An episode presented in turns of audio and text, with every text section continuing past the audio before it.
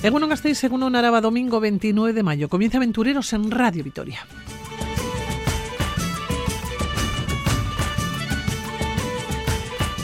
Nuestro primer destino nos lleva a Chile. Les hablamos del viaje que realizaron más de 2.000 personas a aquel país, rumbo al exilio. Una historia en la que entra en juego el poeta Pablo Neruda en un viaje rocambolesco, una aventura de Basque Viajamos también a Siberia de la mano de Francés Bailón, estudioso, investigador y guía de viajes al Ártico. Tiene en su mochila más de 35 expediciones a las regiones polares.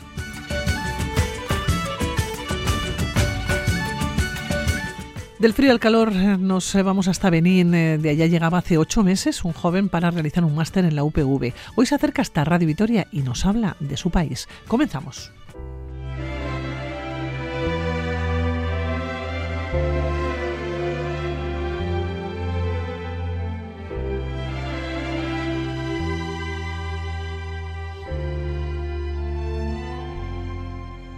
Puedo escribir los versos más tristes esta noche.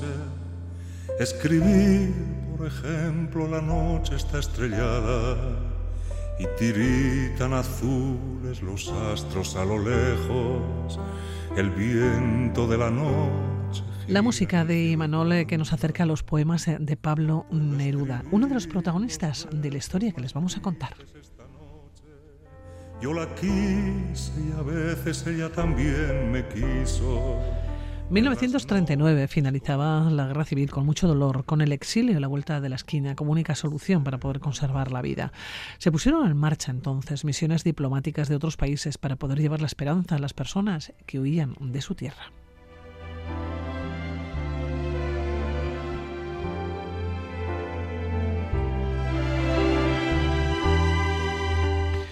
Aquí entró en juego el poeta Pablo Neruda, cónsul chileno. Fue el encargado de llevar algo de esperanza al bando perdedor. Así un barco adquirido por el gobierno republicano en el exilio puso rumbo a Chile con más de 2.000 personas. Un viaje rocambolesco que hoy les contamos. Una nueva aventura que nos encontramos en Basque Y el cae al alma como al pasto rocío Puedo escribir los versos más Martín Ibarrola, escritor, aventurero. Vaya historia más bonita. Y digo bonita con el trasfondo que lleva, ¿no? De tristeza y de, guerra y de, la situación, ¿no? En la que tuvieron que vivir y por la que pasaron, ¿no? Estas, estas personas. Pero aún así, la historia es bonita. Sí, también creo que en, en todas las en los momentos terribles siempre hay historias bonitas siempre ocurre. Una historia de solidaridad, además, en este caso del gobierno chileno, pero que fue una historia absolutamente rocambolesca.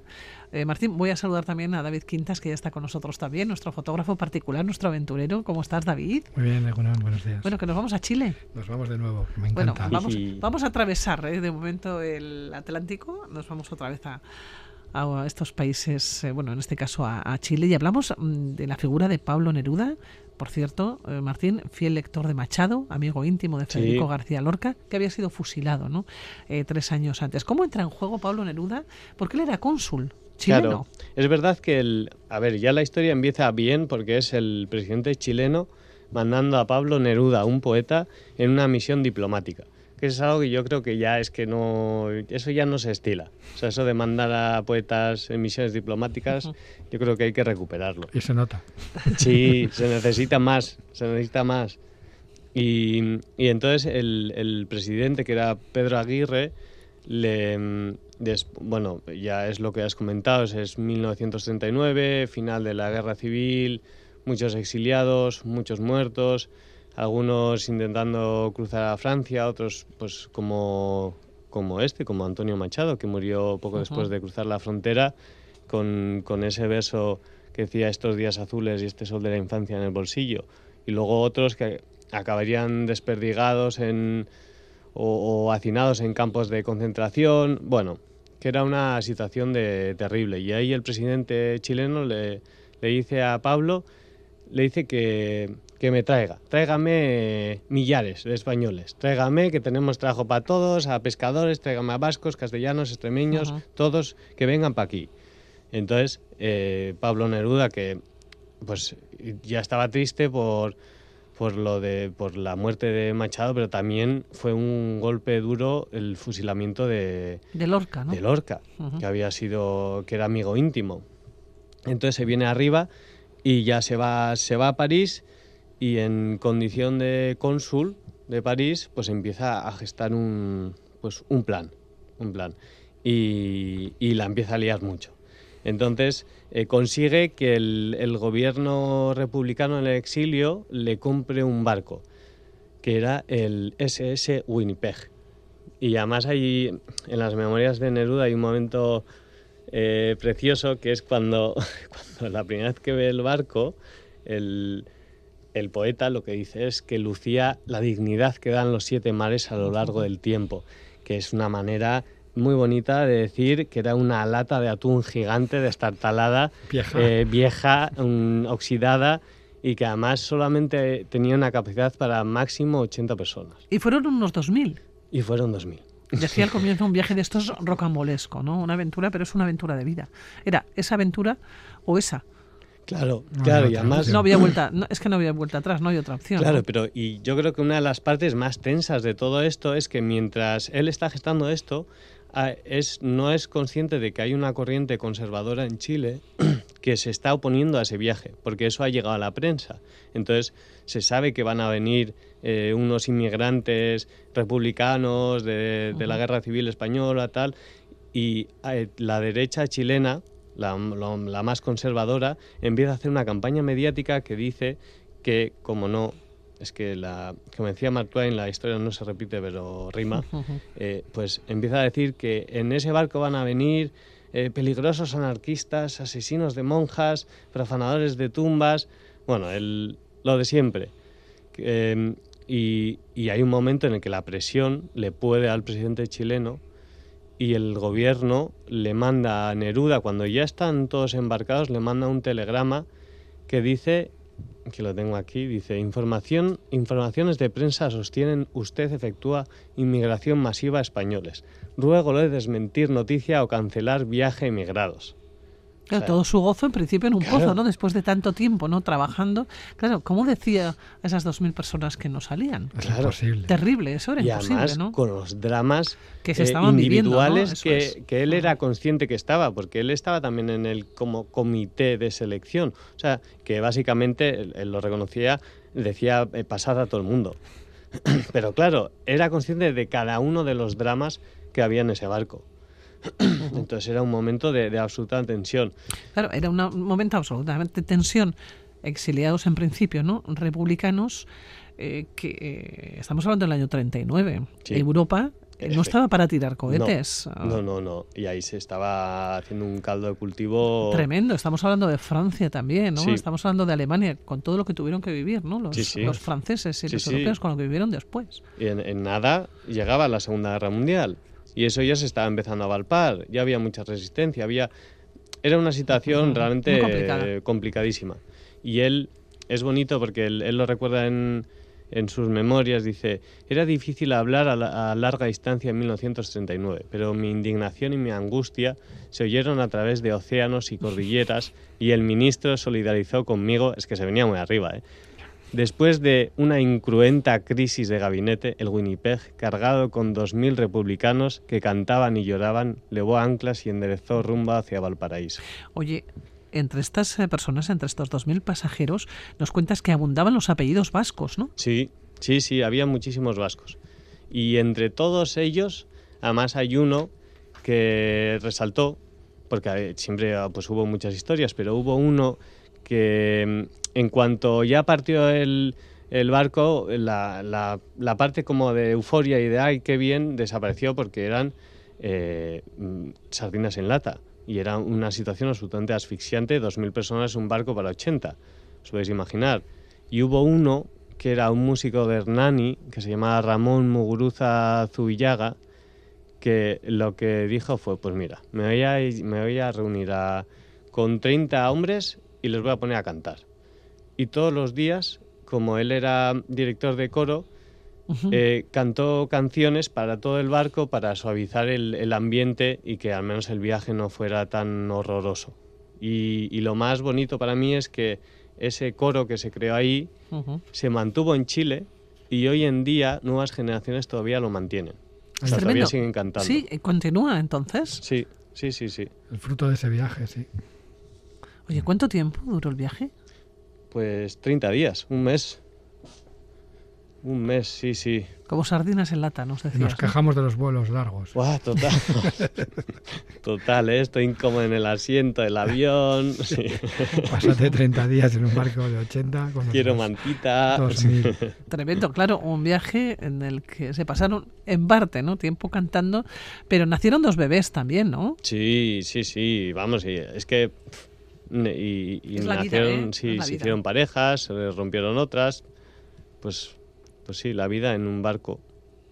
La vida en un barco, en un barco de esperanza, ¿eh? sin lugar a ninguna duda. Oye, vaya historia a más bonita con el trasfondo que tiene tan triste, tan duro, ¿no? Tan doloroso, ¿eh? La esperanza eh, detrás, ¿eh? pero es la esperanza al final, el poder salir, el poder, bueno, pues vas encaminado hacia otra, hacia otra vida, ¿no? Y, luego la figura de Pablo Neruda con todo lo que eso conlleva. Adornando todo esto, sí, sí, ese matiz, sí. Oye, ¿qué encontraste en Chile, David? Pues Chile... ¿Son lugares que a ti te gustan mucho? A mí me gusta mucho Chile. Chile y me gusta mucho sobre todo las zonas, pues eso, de los Andes, ¿no? La transición hacia Argentina. Ahí encontré uno de los sitios, yo creo, más especiales de todo este proyecto, que era la zona del volcán Lingancabur, que es la frontera entre, entre Chile, Argentina y Bolivia. Y a mí no me había pasado hasta entonces que en estos terrenos, cuando pasas una frontera, no estás acostumbrado, pues eso, en un río, muestras los papeles en un lado, cruzas el río, ¿no? Y puedes que la frontera de un país y otro esté separado por unos metros. Pero allí yo creo que hice 15 kilómetros de, de, no estás en ningún en tierra de nadie. Eso me pareció increíble cuando pasábamos el paso aquel andino y enfrente el volcán Lincacabur, que era una zona que allí me comentaban que le llamaban el Goyerri andino, porque había habido una gente del Goyerri con una mina allí en los años 30, 40, y fue una zona súper espectacular, pero sobre todo por eso, porque aparte de los días de la Pampa, que puedes estar todo el día conduciendo y no ver a nadie, esa sensación de... daba un poco de yuyu, ¿sabes? Que sabes que se te rompe el coche a donde llamas, ¿no? Es no, no, te quedas tirado. Claro, no estás en ningún país. Te quedas literalmente y además es que igual no pasa nadie. Hasta adentro no se sabe de cuántas horas. Aquel sitio, la zona del volcán Incacabur, una pequeña pista que iba hacia Bolivia, imagínate dónde podía estar el sitio para enseñar el pasaporte en Bolivia, o sea, ni se veía. No, me, dejó muy impresionado. Y luego Santiago de Chile también es una ciudad que, que me gustó. Hay un hotel que se llama Ciudad de Vitoria, de una persona que se ha ido de aquí, en un restaurante que es el Choco Alavés. Realmente en este proyecto la huella vasca alavesa no ha sido tanta, igual como pues eso, la de Vizcaya o de Guipúzcoa. Entonces, bueno, pues en Santiago encontrarme esos dos sitios eh, regentados y gestionados por gente de aquí. ¿Te pararías y entrarías? Allí dormí, por supuesto, allí comí las veces que pude. Luego también ¿Y dijiste, ¿Y dijiste dónde eras? ¿Tú te presentaste? Sí, claro, sí, le hacía mucha ilusión además, pues está, está, el que lo lleva está con su hermana allí, vamos, que es un... Es que, vamos, que tienen, tienen mucho cariño cuando vamos a alguien desde por aquí. Y, la verdad es que todo Chile. Yo había estado antes trabajando ya con, Músicos Sin Fronteras, con un de aquí en el 98, en un proyecto con los mapuches. O sea que ya era, ya era un sitio Chile al que me apetecía mucho ir, porque además en el 98 yo todavía no viajaba tanto y ya sabes, los primeros viajes yo creo que solo había estado en Brasil antes que eso y, me impresionó mucho aquel, aquel, aquel proyecto. Y Chile la verdad es que tiene un punto de esos, que tiene una parte como europea, pero luego tiene la parte buena también sudamericana. A mí me gusta mucho Chile. Oye, vestigios que te has encontrado de momento el Chocolabés y el Ciudad de Vitoria, el, sí, bueno, a lo largo de Chile, porque Chile es muy grande, es, muy extenso sobre todo a lo largo, ¿no? Sí, es, al final es una línea, no sé cuántos miles de kilómetros, muy estrechita, pero como la montaña está tan pegada, pues es como una frontera muy natural tener los Andes ahí, ¿no? Pero bueno, hay pueblos como Aquelarre, o sea, hay, hay yo qué sé, hay, ¿Hay marcas. Un pueblo que se llama Aquelarre? Sí, así es, sí, sí, en Chile sí. Marca, hay una marca de bebidas muy famosa que es Undurraga. Hay Aristía, es como el campo frío de allí, ¿sabes? Una marca también de embutidos y comida, no, tiene su... O sea, vamos, también hay mucho... Yo quiero ir a Aquelarre. Yo también, mira. Sí. Pues es un sitio bien... Bueno, está ahí en medio, yo lo recuerdo como en la novena región, no sé, hacia el sur de Santiago pero sí, un pueblito allí. Mira, también en el programa anterior se hablaba de Pachi, de Clarete, uh Retana. Allí también iba con unos amigos suyos que, tenían unas bodegas corta, que hacían vino allí. Y fueron los que me llevaron a Aquelarre a conocer aquella zona. ¿Cómo te movías por Chile? ¿En coche? Yo, este proyecto casi todo es coche de alquiler alquilar coche, que traía sus... Ahí además tuve bastante... Con GPS, claro. No, no había. Yo iba con mi mapa, entonces en 2006 así, ni GPS ni nada. Y allí me costó bastante conseguir una compañía que me alquilara un coche que me permitiera pasar la frontera, porque mi viaje de Chile a Argentina eh, el coche no salió de Chile y Argentina porque no podía por papeles, pero bueno, poder sacar un coche de un país a otro cuando alquilas por ahí. Luego ya las incursiones que hice en Paraguay o un poquito en Bolivia, tuve que dejar el coche a este lado de la frontera y ya meterme por otros medios. Pero sí, allí me acuerdo que alquilé una pick-up y no sé si le hice 12.000 kilómetros así. Además era nueva, la devolví ya para el cambio de aceite. Igual, pues va bien. Estará llorando todavía. Sí, sí, sí, la verdad es que Después le metí, de los 12.000 kilómetros que le metiste. Le metí buena tralla, ya digo, como en el 98 también había estado haciendo un viaje a la Patagonia después de estar en aquel proyecto con la ONG, pues sí que era un sitio que tenía ganas de volver y que me encanta. Y tengo muchas ganas de volver también ahora. Bueno, eso ya será otro viaje, Sí. pero cuando no tenemos así como mucho tiempo, o incluso igual pues dinero, porque evidentemente también hace falta, ¿no? Eh, para viajar, eh, ¿qué podemos hacer por aquí? Pues aquí hemos pensado, aunque sea un poco así, eh, proponer Euskadi como destino musical, ¿no? Ya que hemos exportado un coro que sigue siendo allí pues algo presente, decimos, bueno, pues vamos a proponer Euskadi como destino, pues eso, de festivales de música, ¿no, Martín? Sí. de pues eso, la Esquena Rock, el BBK Live, este año nos viene Metallica, pues queremos que estemos proponiendo que, que la música... Bueno, y tengo yo otra teoría que es que aquí vive el rock, ¿no? Que cuando dices, joder, vive en Euskadi, ¿quién vive? La gente de Extremoduro, ¿no? Robbie ha vivido aquí, luego Loquillo, o sea, hay un montón de... Fito, tú lo piensas bien, y de las estrellas del rock de... Fito, que en junio está en el BEC. Y ya verás con todos los amigos que va, pero que es que viven todos cerca. Yo no El sé 11 por de qué. junio. Yo no sé por qué quieren vivir todos en Euskadi, pero es así, vamos. que es- es A el- tope desde los primeros días que, salió país- la venta de sí, entradas. está ¿sí? a tope. Ajá. Pues es que es el país donde vive el rock. Ahí estamos. Era un país muy, muy rockero. Sí. Que nos vamos a despedir. Cuídate mucho. Vale, agur. Hasta la próxima, Martín. Cuídate también mucho. Gracias. David, venga, agur.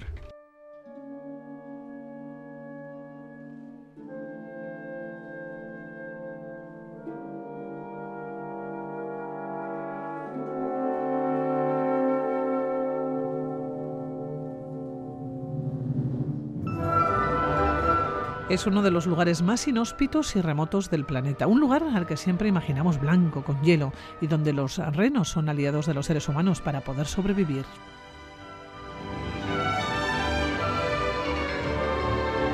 Así conocemos o nos acercamos a los nenets. Viven en Siberia, son pastores nómadas. Muchos de ellos siguen conservando sus tradiciones ancestrales. Ningún pueblo del Ártico que se conozca hoy en día ha persistido durante tanto tiempo desafiando y adaptándose a temperaturas que van de los 50 grados bajo cero en invierno hasta los 35 grados en verano.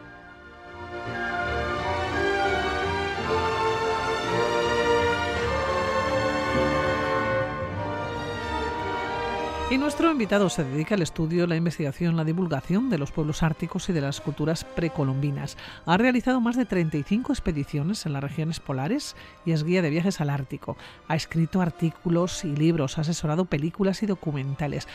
Y este miércoles comienza un seminario online sobre este pueblo milenario, miércoles 1 de junio. Francés Bailón, ¿cómo estás? Eh, un buen día. Buenos días, ¿qué tal? Muy bien. Bien, bien, eh, fenomenal. Oye, francés, con frío, siempre que hablo contigo con frío, porque me estoy Sí. imaginando en eh, Siberia, en uno de los lugares, decíamos, más inhóspitos, más remotos del planeta. Claro, ¿qué se te ha perdido a ti durante 35 ocasiones, 35 expediciones Ujú. allá?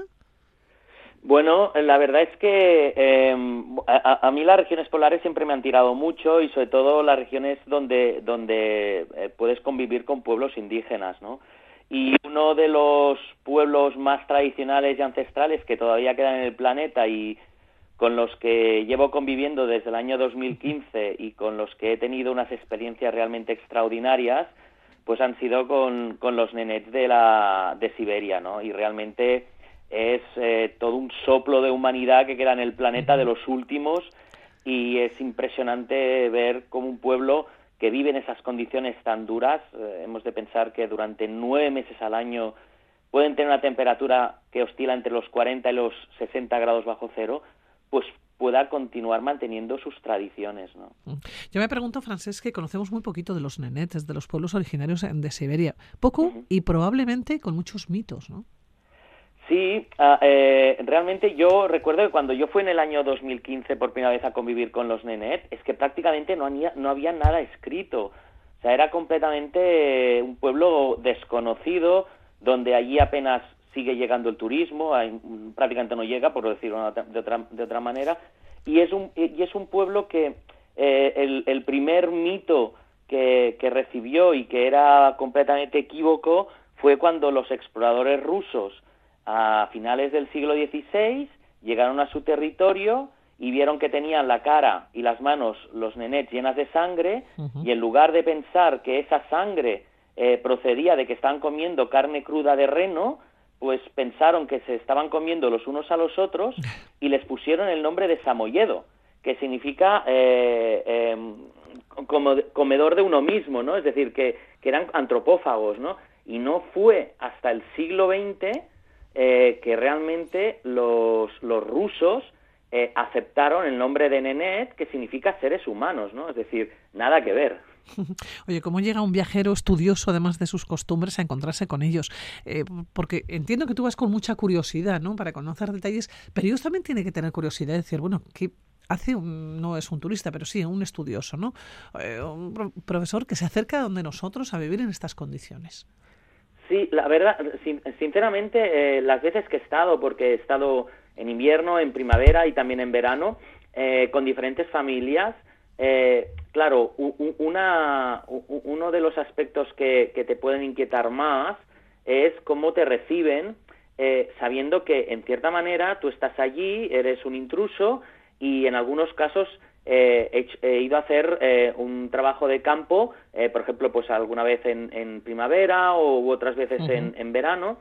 Y, y, claro, siempre es aquello de um, cómo me van a recibir, qué van a pensar, van a colaborar, y realmente eh, mm, ha sido siempre, los primeros días siempre son un poco difíciles, ¿no? Porque te has de conocer eh, mutuamente, eh, un poco interrelacionarte con ellos, pero, pero realmente la recepción siempre ha sido buenísima, ¿no?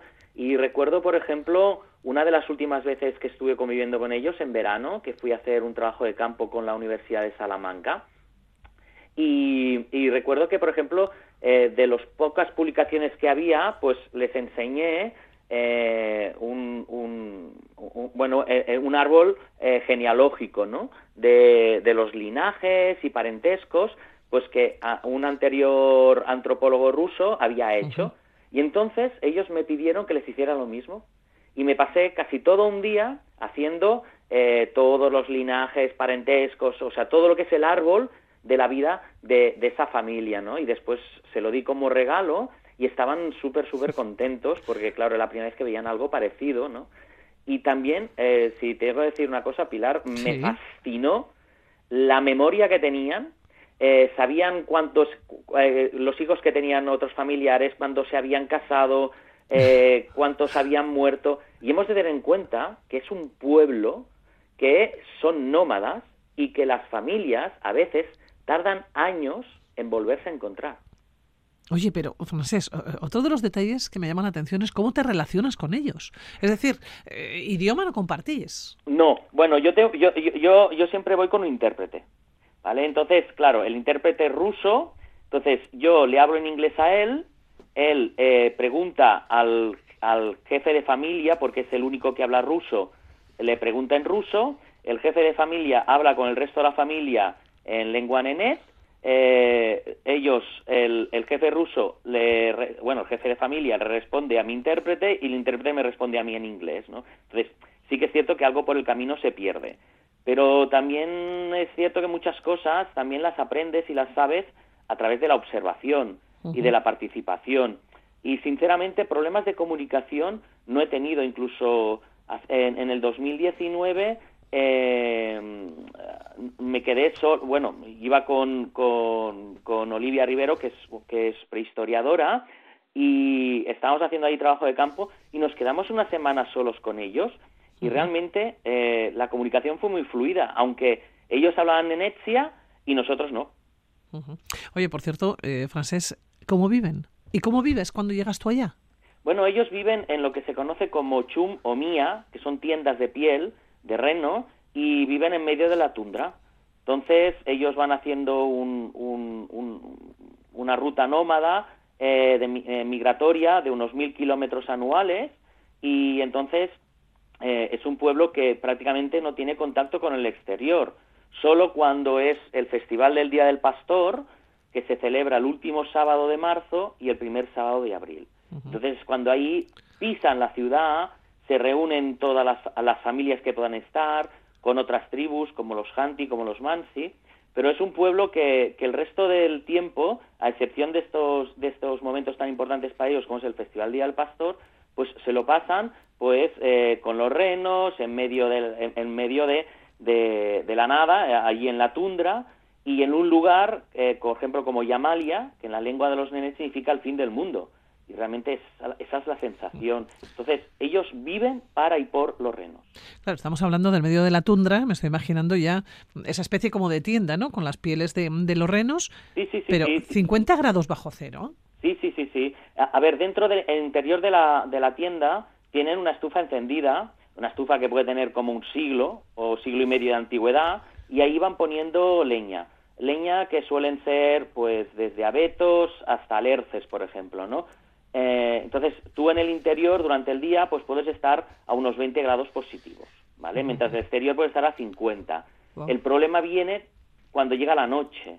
Pero cuando llega la noche, y por un tema de sostenibilidad, y porque a veces pueden tardar un día en ir a buscar madera, eh, e ir a cortar árboles, pues eh, dejan de poner leña en el fuego y la temperatura baja en picado. Y prácticamente, eh, a excepción del viento que puede soplar en el exterior, la temperatura interior es la misma que la exterior. Ahí es nada, ¿eh? Sí. Francés, hay que, hay que vivir allá. O hay que dormir. En este caso, allá. Sí. Oye, ¿los nenets tienen algún tipo de relación o de referencia del exterior?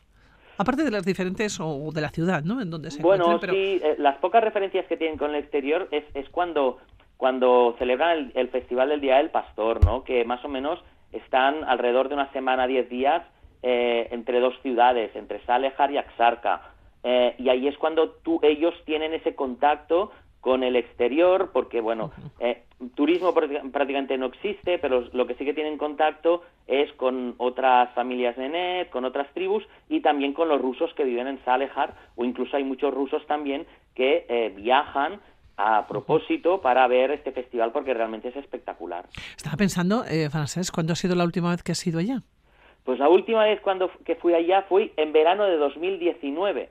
Te pregunto luego, si llegó eh, la pandemia, ¿no? Sí, el 16 de marzo eh, cer eh, Rusia cerró fronteras por la pandemia, de, el 16 de marzo de 2020, y yo de hecho eh, tenía que regresar ahora en marzo y no pude hacerlo porque con el, el, el tema de la guerra de, Ucran de Ucrania, uh -huh. pues el espacio aéreo ruso pues fue, eh, se, se, cerró a todo lo que eran las compañías europeas, con lo cual fue imposible eh, poder ir, porque nos cancelaron los vuelos y no, y no se pudo ir a, a, a, Siberia. Y de momento sin vuelo y sin fecha.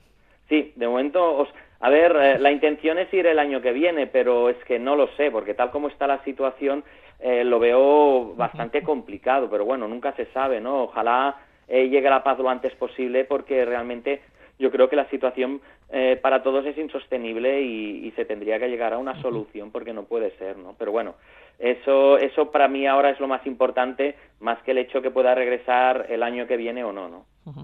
Hablamos de los pueblos del Ártico y este mismo miércoles, el 1 de junio, vas a realizar un seminario online de cinco sesiones en el que vas a hablar de los eh, nenets, ¿no? Nos Sí. vas a hablar, bueno, pues de todas las costumbres, de la relación que tienen con los renos, ¿no? Los renos eh, y, y, los seres humanos, en este caso los nenets, hacen yo creo que, que una conjunción perfecta para poder sobrevivir. Uh -huh. Sí, es, es, un, es un seminario que, como muy bien has dicho, son de cinco sesiones, donde empiezo pues por lo que sería la prehistoria ártica, en la región de Siberia, con los descubrimientos de los antiguos habitantes de la zona, eh, hablaremos de mamuts, hablaremos de, eh, de, yacimientos arqueológicos, de momias, y ya después ya la segunda, la segunda y la, ter la segunda sesión es un poco la historia de los nenets, la tercera y cuarta sesión estaría dedicada un poco a su vida a lo largo del año, en invierno y primavera y luego verano y otoño, y la última sesión es un poco de reflexión sobre el futuro que le espera a los nenets, eh, porque eh, entre el calentamiento global del planeta, uh -huh. la contaminación medioambiental y que además el territorio donde viven los nenets, eh, pues reserva, resulta que es una de las reservas más importantes del mundo de gas natural, pues claro, eh, la esperanza de vida de este, de este pueblo, pues em, sinceramente em, es bastante preocupante, ¿no? Entonces, e, esta, estas cinco sesiones pues se irán con información mía de, de, mi trabajo de campo realizado a lo largo de todos estos años y además como eh, por sugerencia de algunos alumnos también que se han apuntado al curso, eh, voy a hacer, aunque solo sea momentos puntuales, un cierto comparativo, aunque a mí las comparaciones no me gustan porque siempre son odiosas, pero pueden ayudar a, entenderlo mejor con los Sami, porque los Sami eh, son también un pueblo pastor nómada, ¿vale? Son más sedentarios que los nenets, pero claro, eh, la evolución de los Sami ha sido completamente diferente a los nenets y, obviamente la situación en la que están ahora los Sami no tiene nada que ver con los nenets. Los Sami han conseguido cierta autonomía, independencia, han podido mantener sus, sus tradiciones y aunque tienen ciertos problemas, no son ni mucho menos los problemas que tienen los nenets, ¿no? Entonces, un poco ver la evolución de dos pueblos que tienen un mismo eh, estilo de vida o, economía de subsistencia tradicional, pero que han evolucionado de forma diferente. Te iba a preguntar, eh, Francés, eh, ¿tienes calculado cuántos nenets? Sí, hay calculados que hay, según los últimos censos, estamos hablando de unos 45.000 nenets, de los cuales unos 10.000 siguen viviendo en la tundra y se dedican al pastoreo de renos. El conocimiento de los NENETS este miércoles 1 de junio, francés, si queremos apuntarnos, estamos todavía a tiempo. Sí, sí, todavía está a tiempo. ¿Cómo podemos hacerlo? Sí. Hasta el mismo día, no hay problema, hasta el mismo 1 de junio, em, simplemente poniendo mi nombre en Google, Francés Bailón Trueba, eh, allí sale mi página web, o ya ir entrando directamente a mi página web que es www.antropologiainuit.com. Entonces allí podrán contactar conmigo, incluso podrán ver el, o sea, el programa porque está colgado en el, en el blog. Bueno, pues Francés Bailón, así lo vamos a dejar. Que un placer como siempre. Muchísimas gracias por todo, Escaricasco, y hasta la próxima. Hasta la próxima, Francés. Gracias, buenos días. Agur, agur. Agur.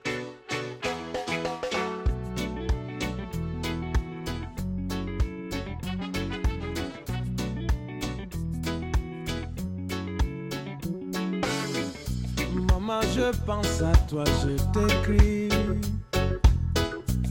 trois étoiles à Hace ocho meses llegaba a Vitoria para realizar un máster en la Universidad del País Vasco. Su historia es la de un chico del norte de Benín, un país del oeste de África, un país que limita con Togo, Nigeria, Burkina Faso y Níger.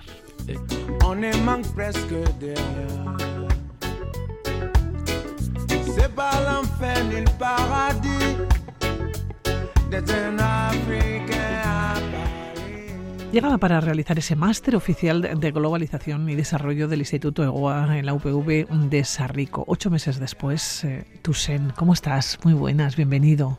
Gracias, Arachal León. Estoy bien, estoy aquí siguiendo eh, con el máster y también integrándome, ¿no? Y aprendiendo de la cultura vasca, de la vida aquí, del frío y, bien, bien, la verdad, bien. ¿Cómo llega un chico de 25 años a Vitoria desde Benín?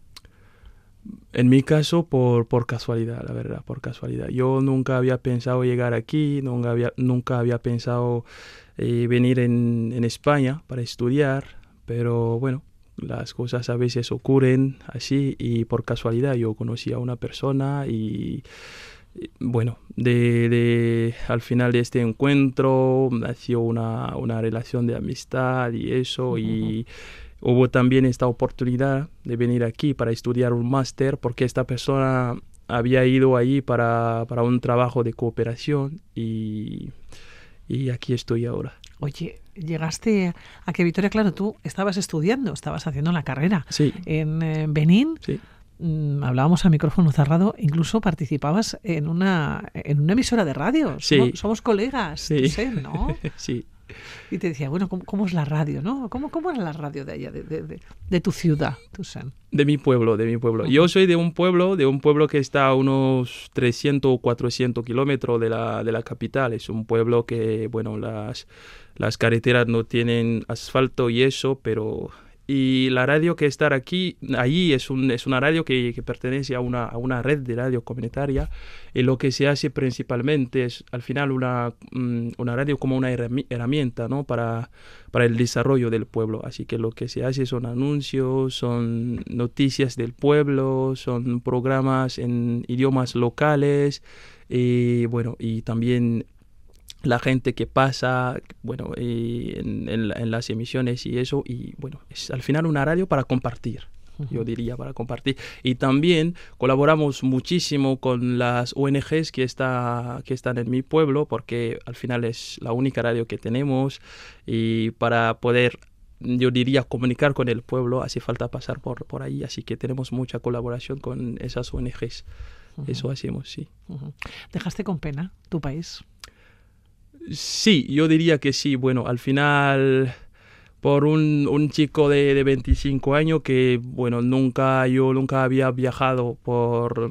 Eh, por... ¿No había salido de Benín? No, no, no, no. La verdad es que la única, la, la, primera y la única vez que he salido, mmm, bueno, yo diría que fue esta salida, ¿no? Bueno, antes fue, fue una, yo me fui a, a, Nigeria porque tenía que ir allí para poder pedir el visado, así que sí, me fui a Nigeria pero nunca, nunca había salido de, mi país. Así que sí, fue un poco duro porque yo soy un chico de pueblo y para estudiar, para hacer la carrera, me, me había ido a la capital, donde tenemos la, la, la grande universidad, la universidad y eso, y, pero siempre yo volvía a mi, a mi pueblo por eso. Entonces, cuando llegó la, la digamos, digamos, la hora de, de, salir del país, sí, fue un poco duro, pero mm, le, también lo hice, lo hice con, yo diría, con, con mucha esperanza, ¿no? Porque voy a, a ver, me iba a salir a conocer el mundo, otras miradas, otras formas de pensar y también ahí yo diría que había como esos dos sentimientos. Oye, ¿cómo es tu pueblo? Es eh, Querú. Sí, Querú. Es eh, un pueblo, una ciudad del norte de Benín, sí. eh, de unos 100.000 habitantes aproximadamente, leía. Sí, bueno, de unos, yo diría 10.000 habitantes, algo así no es tampoco tampoco es un pueblo muy grande. Igual es el, territorio, ¿no? El territorio, el territorio sí, tiene esos habitantes, pero pero tu pueblo es más pequeño. Más pequeño, más pequeño, sí. ¿Cómo es? ¿Cómo es? El pueblo, bueno, es un pueblo un pueblo bueno, tampoco no es un pueblo pueblo, tenemos centros de, bueno, hospitales, tenemos también una eh, eh, ¿cómo se dice? Bueno, hay policías, hay también tenemos... Hay escuelas también. Sí, hay escuelas también, tenemos un ayuntamiento. Yo siempre digo que todo lo que nos falta es una, una carretera con asfalto. Los demás lo tenemos todo. Yo diría eso. Así que bueno, es un pueblo al final que mm, donde hay mmm, unas cuartas etnias que conviven juntos y, y también es un pueblo mmm, de campesinos Ahí se produce, bueno, se hace mucha, mucha agricultura, se produce algodón, eh, se produce maíz, se produce, hay también campos de, de acayú, hay muchas, hay muchas cosas ahí. Sí. Te iba a preguntar cómo era, cómo era tu vuelo, cómo ha sido tu vida. Has tenido la posibilidad, ¿no? Sí. De ir a, a la universidad, sí. eh, como lo hemos tenido también nosotros, ¿no? Aquí, cuando llegas aquí a, a Vitoria, ¿qué te llama la atención? Yo hice un vuelo mmm, con una escala en Bélgica, así que bueno, cuando llegué en Bélgica en el aeropuerto, es la primera vez que veía a tanta, yo diría, tanta, tanta personas blancas, ¿no? Eso sí que, que, me, que me llamó la atención, pero aquí lo que me llamó la atención fue, fue también el frío. Hacía, sí, sí, sí, el frío. Hacía mucho, mucho frío, la verdad, mucho frío. Oye, decimos eh, frío eh, porque alguna vez habías visto nevar. No. ¿En Benín nieva alguna vez? No, en Benín no, no, no, nunca nieva. En Benín no, no. Porque al final lo que tenemos son dos estaciones. Una estación de lluvias y otras, una, otra estación, -huh. bueno, seca, yo diría, donde no llueve casi nada. Así que nieve no tenemos. En el, en el parte sur hay playas y eso, y bueno, el clima está bastante bien, pero en el norte hay, hace mucho calor. Que es donde vives tú. Sí, sí. En el norte, ¿qué temperatura podéis tener? Porque fíjate que nos estamos eh, estos días, ¿no? Se oían como muchas eh, quejas aquí de la, del personal, que qué calor hace del fin de semana pasado, ¿no? Sí. Eh, para ti, la temperatura mm, Bueno. sería, no sé si, si más cerca de lo normal, ¿no? Sí, sí, sí, para mí sí, para mí sí. Sí, porque, a ver, tenemos temperaturas más de, hasta más de 35 grados, a veces 40 grados casi, en la estación de lluvias. Pero en la, en la estación seca, las, bueno, las, las temperaturas bajas, bajan, bueno, bajan un poco y podemos tener 25 grados por así, pero eso, eh, bueno, y eso está bien. Quiero que me sigas hablando de venir. Es un país, eh, yo creo que bastante desconocido, ¿no? Sí, Generalmente sí. aquí eh, conocemos pues eh, otro tipo, otros países. Otro tipo de países porque han venido más personas o porque probablemente nos hemos acercado más a ellos, ¿no? Como puede ser Senegal, por ejemplo, ¿no? Como puede ser Etiopía eh, o Kenia, o, eh, pero desconocemos muchísimo Benín. Sí. Al final es que, bueno, es un pequeño país y también es un país que al final, no que la, la gente, la gente del país sale, tenemos una diáspora también bastante importante, pero en Francia, en España, creo que hay pocas personas beninesas que viven aquí. Sí, porque vuestro idioma o uno de vuestros idiomas Sí. es el francés. Es el francés, sí, sí. Somos una antigua colonia francesa. Así que sí, que tenemos, yo diría, muchos más vínculos con, el, con Francia que con España. Sí. Eh, quiero que me hagas un recorrido por Benín. Para un viajero, ¿no? Para, Vale. para una persona que hace las maletas, Sí, te quiero conocer Benín. ¿Dónde, ¿Dónde deberíamos ir? ¿Dónde tendríamos que ir? Bueno, al llegar al, al- bueno, al aeropuerto sería bien, ¿no? Coger un hotel y quedarse unos días en, en la capital, en Cotonou, porque es una ciudad muy preciosa, muy grande, muy preciosa también, porque hay una, bueno, tenemos, un- tenemos una costa ahí con unas, unas playas muy bonitas que se pueden visitar y en otra ciudad también muy grande que está justo bueno, pega- pegada a la ciudad de Cotonou, que se llama Bomecalavi. Hay un pueblo allí, este pueblo vive, digamos, sobre el agua, ¿no? Es, es un pueblo que se llama Gambie, que, bueno, tienen un, un modo de vida bastante típico, auténtico, Pesquero. que se puede vivir. Sí, sí, Con mucha pesquero, pesca, sí, sí, sí. con música pesca y eso también se puede visitar. Si te vas por el norte, sería bien ir a visitar, una, tenemos unas... No sé si se dice, se dice cascadas. Sí. Sí, sí, sí. Unas cascadas en el norte, en la ciudad de Natitengo, muy bonitas también. Y aparte de eso, es que Benín es una, al final un país con, que, con una historia ¿no? de imperios y eso. Y a día de hoy los imperios también sigue. Sería bien si en el norte tenemos un imperio grande, el- un imperio que se llama el imperio de los Wasangari, se llama, y el emperador está en, la ciudad del norte que se llama Nikki, se puede ir allí para, para visitar también, conocer un poco la historia de esas personas, que son personas con una, bueno, una historia muy rica, que, que bueno, sí, eran guerreros y eso con... Sí, sí, yo creo que sí, eso podría, podría ser un- una ruta o algo así para hacer en Benín. sí. Oye, autobús, tren, cuéntame, ¿cómo nos movemos por el país en un coche? Porque has hablado del asfalto. Sí, sí, sí, sí. Es que hay, as- hay asfalto, hay las carreteras nacionales, hay algunas, muchas, pero las que pasan por Querú, mi pueblo, mm, no. Hasta un, un- sí, hasta un cierto punto no hay asfalto. Pero se puede mover con, con coches. Hay coches que, que se pueden al- alquilar también. Lo que pasa también es que mm, en Benín tenemos el, el castellano como idioma optativo, como una como puede ser una, una asignatura eh, optativa. Así que estudiamos también castellanos en eh, Te castellano. hablas en muy bien, ¿eh? Gracias, gracias. Es- Estudiamos eh, castellano. Entonces hay guías turísticos que te pueden ayudar con un, bueno, alquilar un coche y con el guía y Ujú. puedes hacer el recorrido, el, recorrido de todo el país con el guía. Oye, cuando empezabas a hacer ese recorrido de Benín, Sí. eh, ¿qué te ha venido a la cabeza? Recuerdos.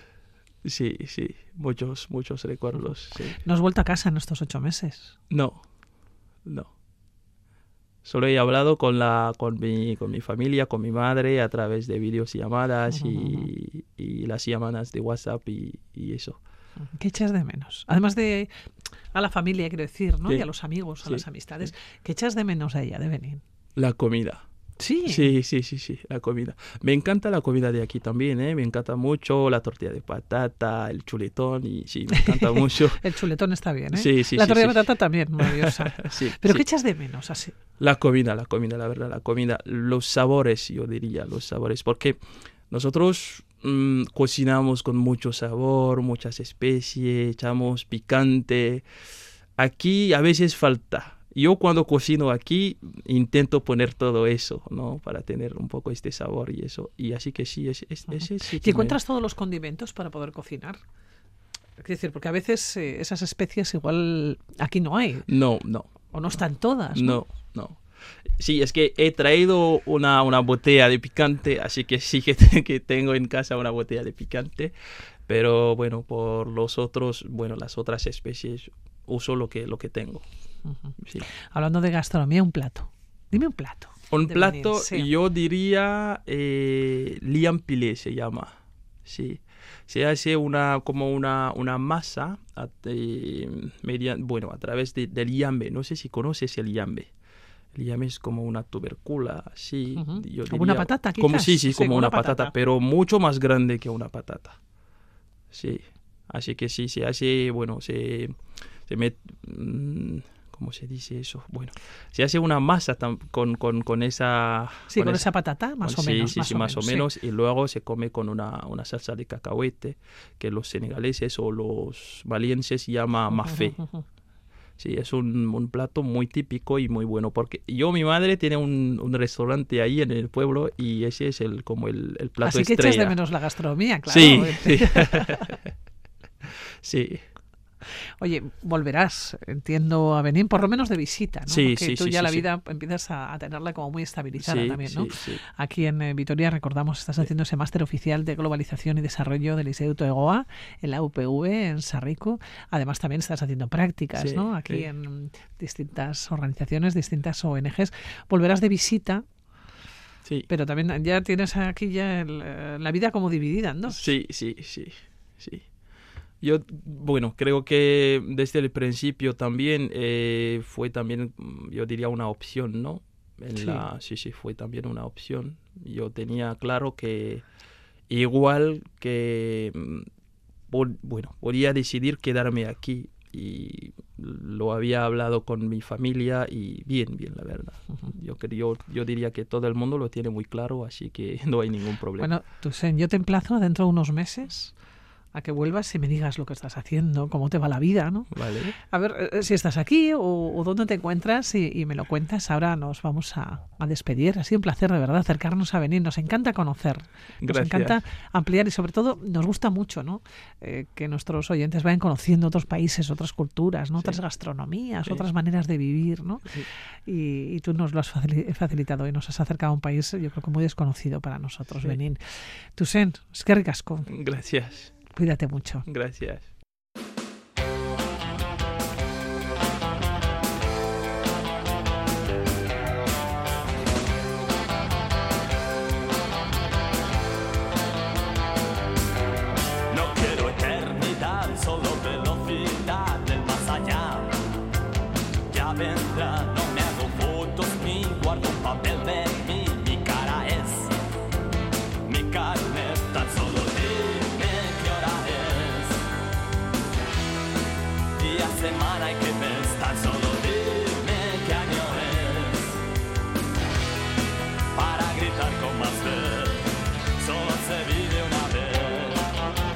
La música de Gabinete Caligari para despedirnos con esta canción solo se vive una vez. Vamos a disfrutar los minutos, los segundos, eh, toda la semana. Volvemos el próximo domingo con más aventuras, con más viajes. Que lo pasen muy bien. Un abrazo. Agur.